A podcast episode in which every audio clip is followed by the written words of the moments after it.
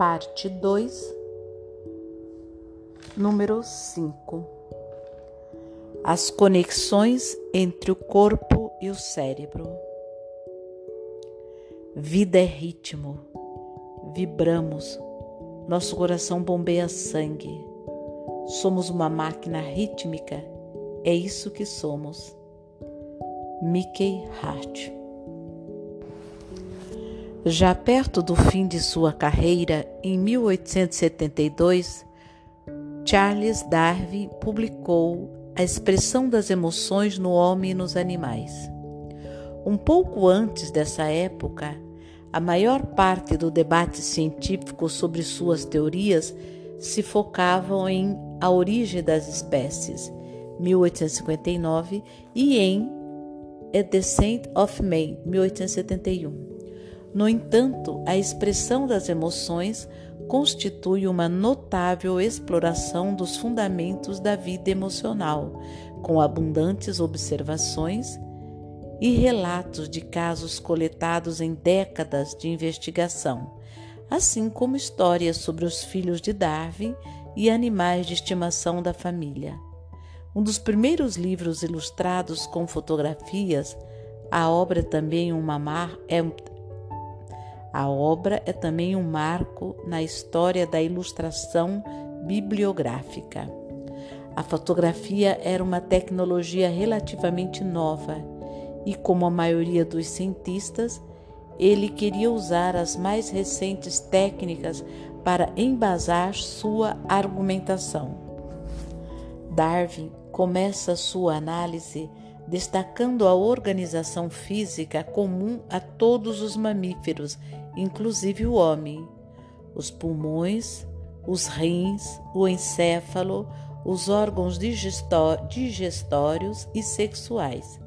Embora muitos cientistas de hoje pudessem acusá-lo de antropomorfismo, Darwin junta-se aos amantes dos animais quando proclama: o homem e os animais superiores também têm instintos em comum Todos têm os mesmos sentidos, as mesmas intuições, sensações, paixões, afeições e emoções, até mesmo as mais complexas, como o ciúme, a suspeita, a competição, a gratidão e a magnanimidade. Darwin observa que nós, seres humanos, exibimos alguns sinais físicos das emoções dos animais sentir os pelos da nuca arrepiados quando estamos assustados ou mostrar os dentes quando enraivecidos são reações que só podem ser entendidas como vestígios de um longo processo evolucionário. A seguir temos duas imagens, uma figura humana e uma figura de um animal, entre eles as a, a semelhança nos olhos e nos dentes. E aí vem uma descrição. Charles Darwin, 1872, quando um homem olha para o outro com desdém ou fúria, o dente canino está à mostra, no lado voltado para o homem com quem ele fala.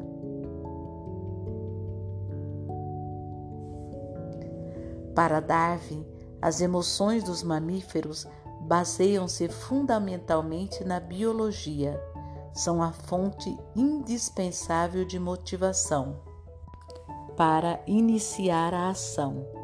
As emoções, do latim emovere, mover, perturbar os sentimentos, dão forma e direção a tudo o que fazemos e a principal expressão delas se manifesta por meio dos músculos do rosto e do corpo.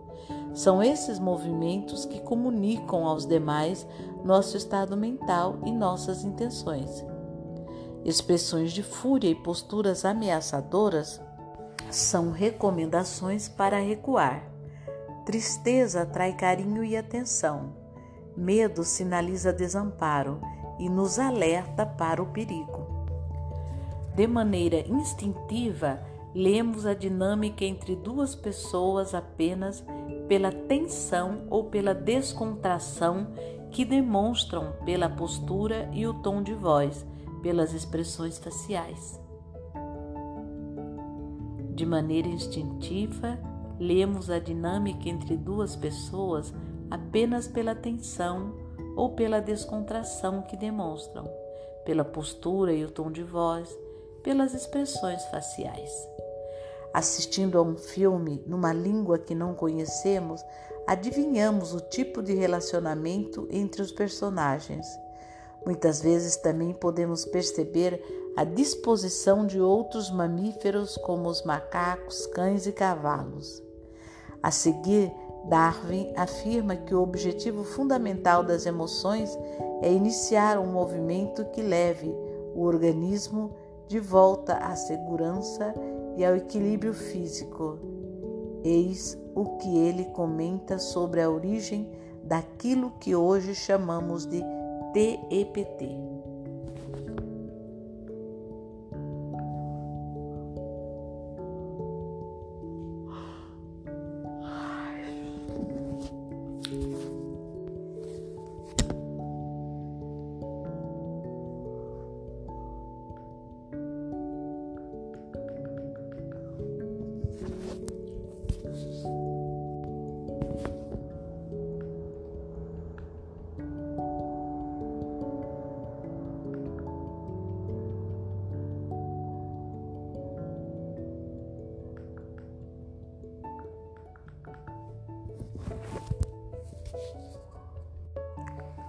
O nervo crítico envolvido na expressão e na administração das emoções, tanto no caso do homem quanto no dos animais. Se o cérebro é fortemente excitado, afeta instantaneamente o estado das vísceras. Por conseguinte, em condições de excitação, haverá muita ação e reação mútua entre aquele e estas os mais importantes órgãos do corpo. Quando tomei conhecimento dessa passagem, eu a reli com crescente excitação. É claro que vivenciamos nossas emoções mais devastadoras com sentimentos e aflições viscerais. Enquanto registramos as emoções basicamente na cabeça, podemos controlá-las com bastante segurança mas ter uma sensação de opressão no peito ou de um murro no estômago é insuportável. Faremos qualquer coisa para evitar essas sensações viscerais, seja nos apagando de maneira desesperada, nos apegando de maneira desesperada a outro ser humano, seja buscando a insensibilidade com álcool ou drogas, ou ainda cortando com uma faca a pele de forma a substituir emoções insuportáveis por sensações definíveis. Quantos problemas de saúde mental, da dependência de drogas, às lesões corporais auto-infligidas não começam como tentativas de lidar com a esmagadora dor física das emoções. Se Darwin estava certo, a solução exige que se encontrem meios de ajudar a pessoa a alterar a paisagem sensorial interna de seu corpo.